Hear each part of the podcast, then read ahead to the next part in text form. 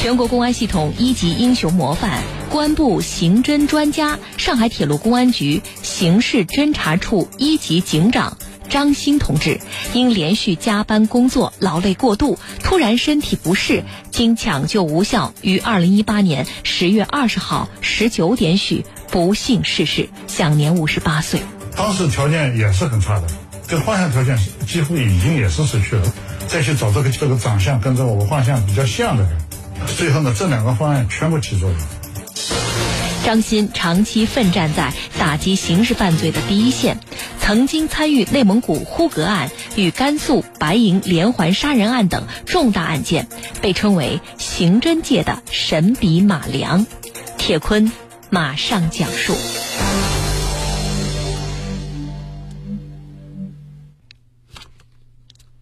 一九九九年九月一号的上午，北京东长安街十四号，中华人民共和国公安部几辆黑色的小车紧紧跟着红灯闪烁的警车鱼贯而入。小车来到公安部礼堂前，戛然而止。从车里下来几个男士，他们都是刑侦各条战线上功勋卓著的刑侦专家。早已等候的记者看到他们到来，敏捷的举起相机，频频的拍摄。原来，这些在全国刑侦领域建立特殊功勋的侦查员，在共和国公安部成立五十周年之际，被请到北京参加公安部隆重举行的聘任首届特邀刑侦专家仪式，由公安部领导为八位共和国刑侦领域的顶级专家颁发了聘书。这些专家除了张鑫。都已经年过花甲，至少年过半百了。只有张鑫三十九岁。当时连公干部的领导都惊讶的感叹：“没想到还有这么年轻的专家呀！”时间回到一九八六年的那个春天，张鑫被正式调到了上海铁路公安处办公室做秘书。这年的夏天，上海老北站行李房被冒领走了一台彩电。当时一台彩电的价值要值一千多元，这可是一个大案。车站行李房的行李员能够说出冒领者的面貌特征，为此，侦查员请来了大学里的美术老师来画模拟像。这折腾了半天，行李员总是说画的不像。第二天，上海铁路公安处办公室的金处长带着秘书张鑫来到案发现场了解案情。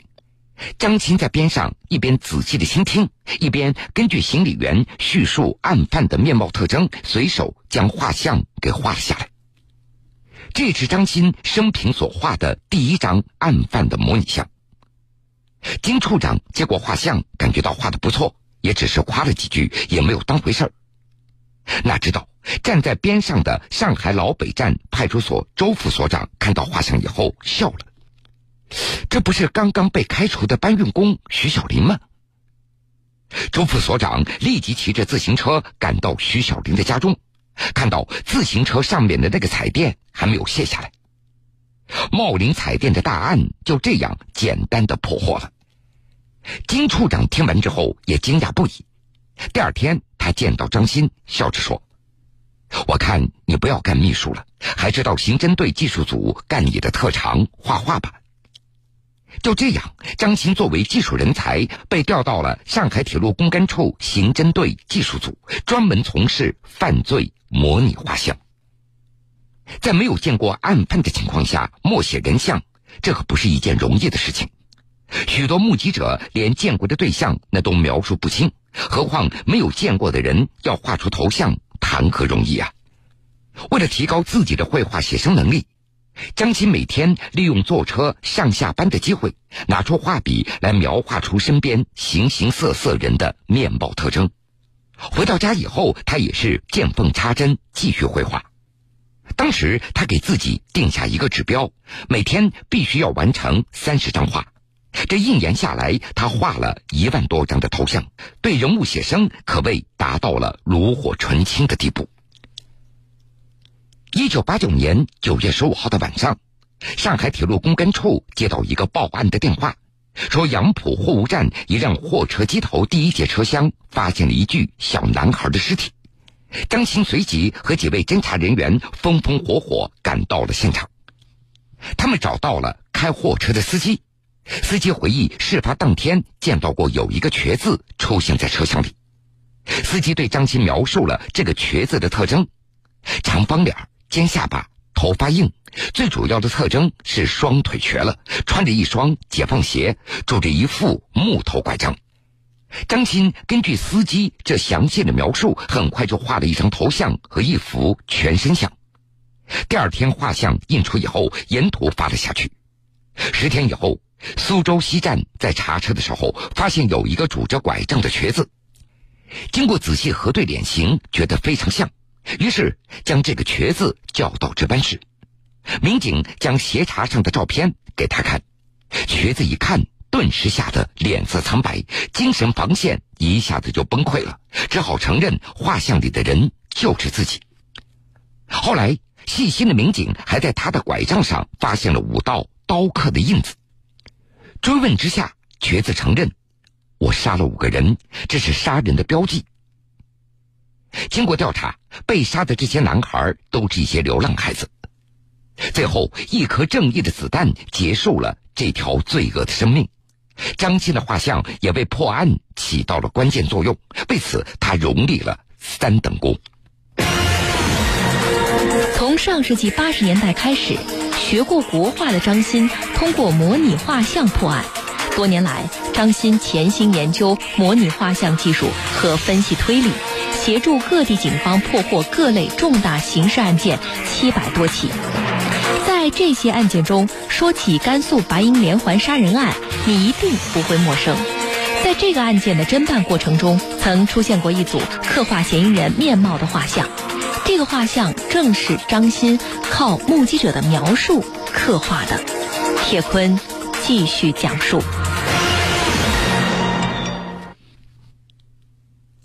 二零零二年，青海西宁发生了一起系列杀人案，因为有目击者的存在，因此青海警方也就想到了张鑫，他们就希望借助张鑫手中那神奇的画笔，勾勒出犯罪嫌疑人的真面目。那么我在那工作了四天不到一点，就是前三天把画像弄完，对我们后期的这个侦查，那应该说是非常有利的。这些案子呢，用了基本上是四天时间就侦破了。依靠张琴所提供的画像，青海警方迅速锁定了犯罪嫌疑人。就在张琴准备离开西宁的时候，甘肃警方来到西宁，找到了张琴。当时他们在这个协调工作当中就说到，我已经到了西宁，呃，来了一个画像的专家，所以那么他们也提出来，能不能帮。白银的这起系列案子啊，也也画一个像，就对对象的一个刻画。所以呢，他们省厅马上就来了一个处长，是吧？来开了个车过来把我接到了白银去了。此时已经是二零零二年年初了，白银市已经在过去的十年里连续发生了八起强奸杀人案，凶手却迟迟没有落网，一时间当地那是人心惶惶。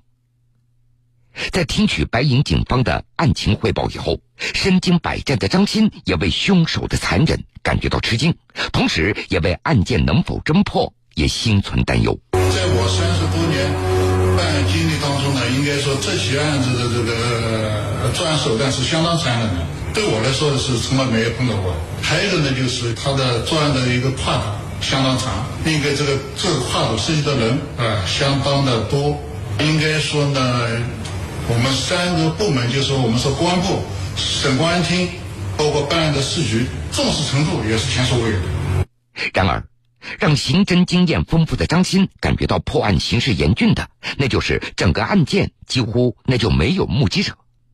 在当年的技术条件下，在没有目击者的情况下去寻找嫌疑人，无疑那就是大海捞针。真正接触了这些案子以后呢，就是感觉它的难度也是前所未有。所有的案子啊，通过调查访问，几乎是没有目击人的。然而，让张鑫感觉到庆幸的是，经过当地警方的认真排查，终于梳理出一起发生在一年前的未遂的案件。在零一年的春节期间呢，其中发生了一起，就是一个厂区的下夜班的女工回家的时候。尾随了一个男人。这个男人就是当他开门进去以后，紧接着就推着这个女工进屋。因为这个案子传说的很厉害，所以呢，这个女女工呢也也意识到是不是那系系列案子的案犯，所以她呢反应相当敏捷，就是一转身把这个男人推出去了，把门关上。当时惊魂未定的这个女工深深的吸了一口气，这个时候空气对她来说就像凝固了一样。正在恍惚的时候，更让这个女工惊恐的一幕发生了。随后呢，她就一直感到非常紧张，但是听听呢，就是是不是这个人走了？正在恍惚的时候呢，发现窗口出现了这个人的人头，在冲着她笑，她更加害怕。惊魂未定中。女工迅速拨打了丈夫的电话，很快丈夫赶回了家里。然而，接下来发生的一幕让他们夫妻俩至今都不敢想象。案子在北京地区是传传说的很厉害，他感觉就应该是这个人，所以当时心里这种恐怖程度是可想而知的。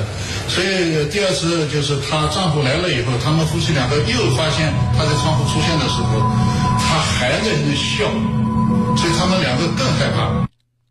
第二次出现在窗户的男子的头像，也使得现场的气氛紧张到了极点。惊恐万分的夫妻两人迅速拨打了报警电话。几分钟之内，警察就赶到了现场。而接下来发生的情节仍然让人无法想象。当他们讲清楚这个人的特征以后呢，他反应马上就反应过来，刚才接报的时候赶到现场的时候，路上恰巧碰到了类似这样的人，所以他们三个人。一起在周边找了将近一天多时间，没有发现过。赶赴事发现场的那个警察，竟然与逃脱的犯罪嫌疑人擦肩而过。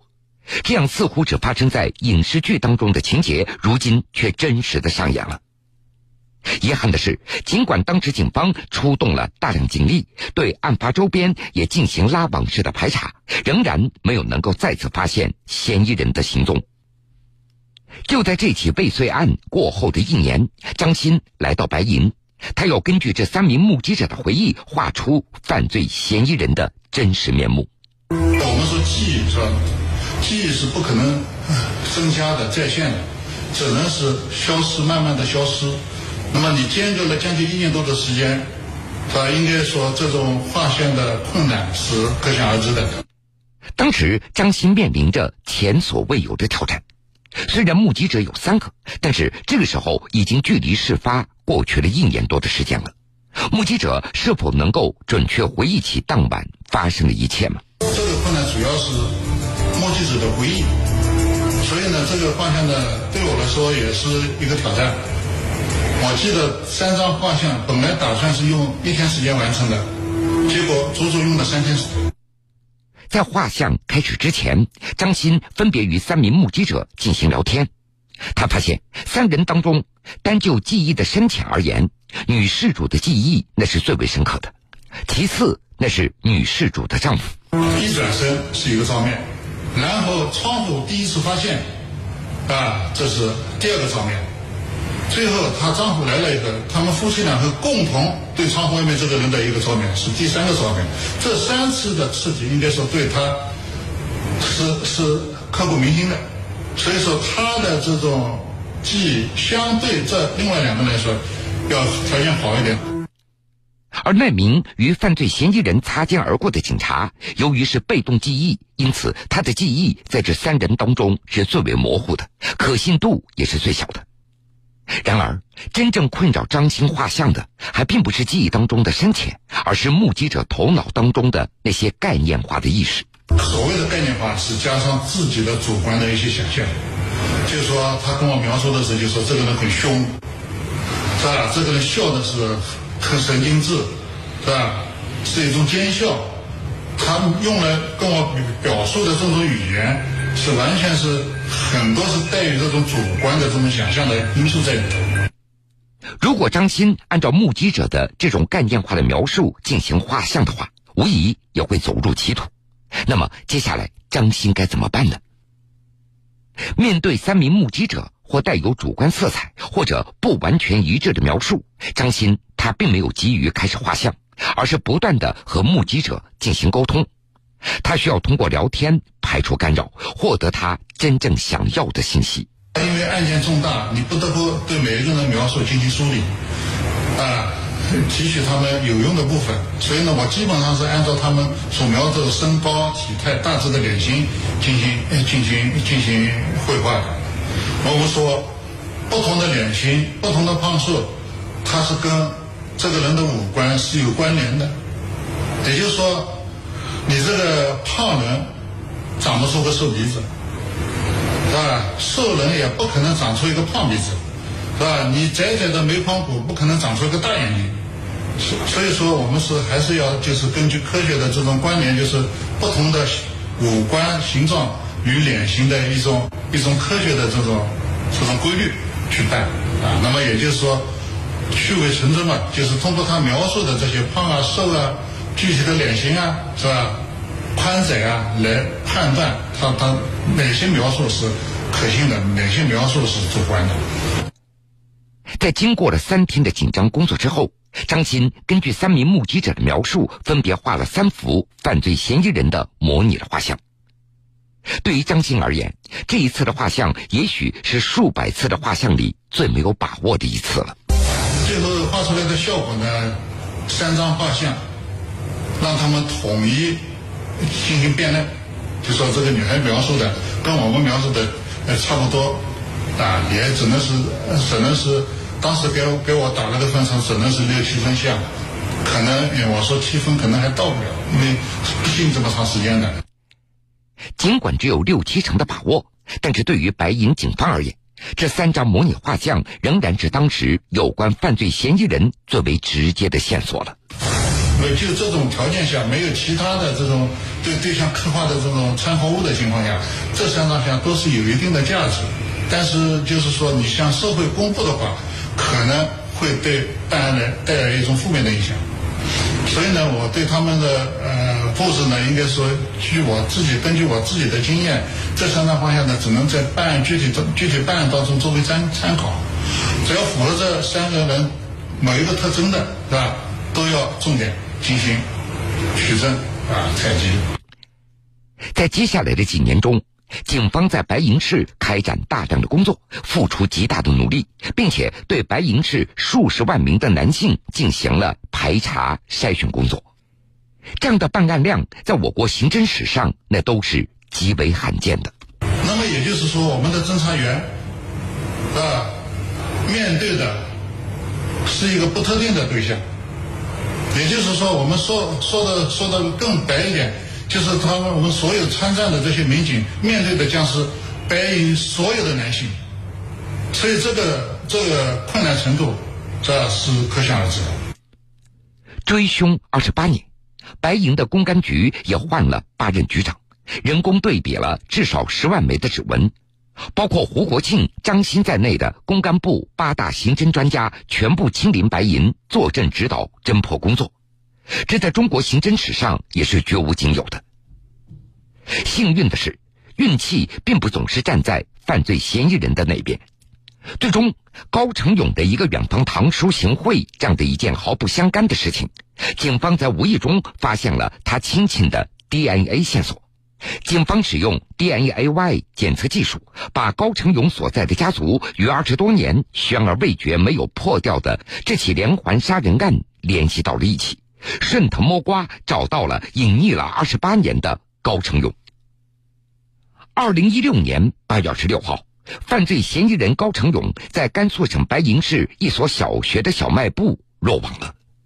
高成勇对自己杀害十一人的犯罪事实供认不讳。对这个案子，应该说是耿耿于怀的，一直想破的。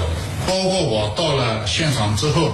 是吧？他们那个民警跟我介绍，他说这个案子光我们专案组长就退休了两任了，但是始终没有放，啊，总感觉这个案子能破。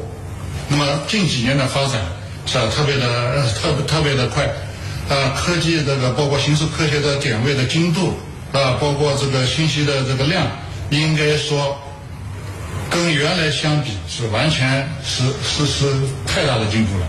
所以呢，这这这个案子的侦破，应该说是也是在必然必然之中，啊？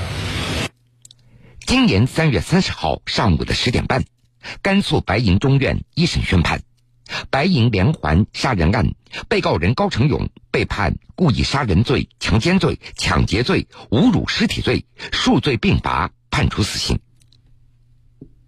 凶手得到惩处，不过对于张鑫而言，成功的案例总是无法讲完的。而他把传统的画像技法与现代化的技术手段相结合的探索理念，无疑将成就更多精彩的探案的故事。随着时代的更迭，张鑫也开始结合先进技术，用电脑进行人像重构。每天，模糊不清的照片源源不断的送到他这里，经过手绘重构，最终清晰的照片成为破案的重要线索。这些年来，张鑫还为全国各地公安系统培养了二十多名模拟画像的专业人才，而他自己依旧奋战在工作的第一线，直到生命的最后一刻。英雄已逝，忠魂永在，致敬英雄，一路走好。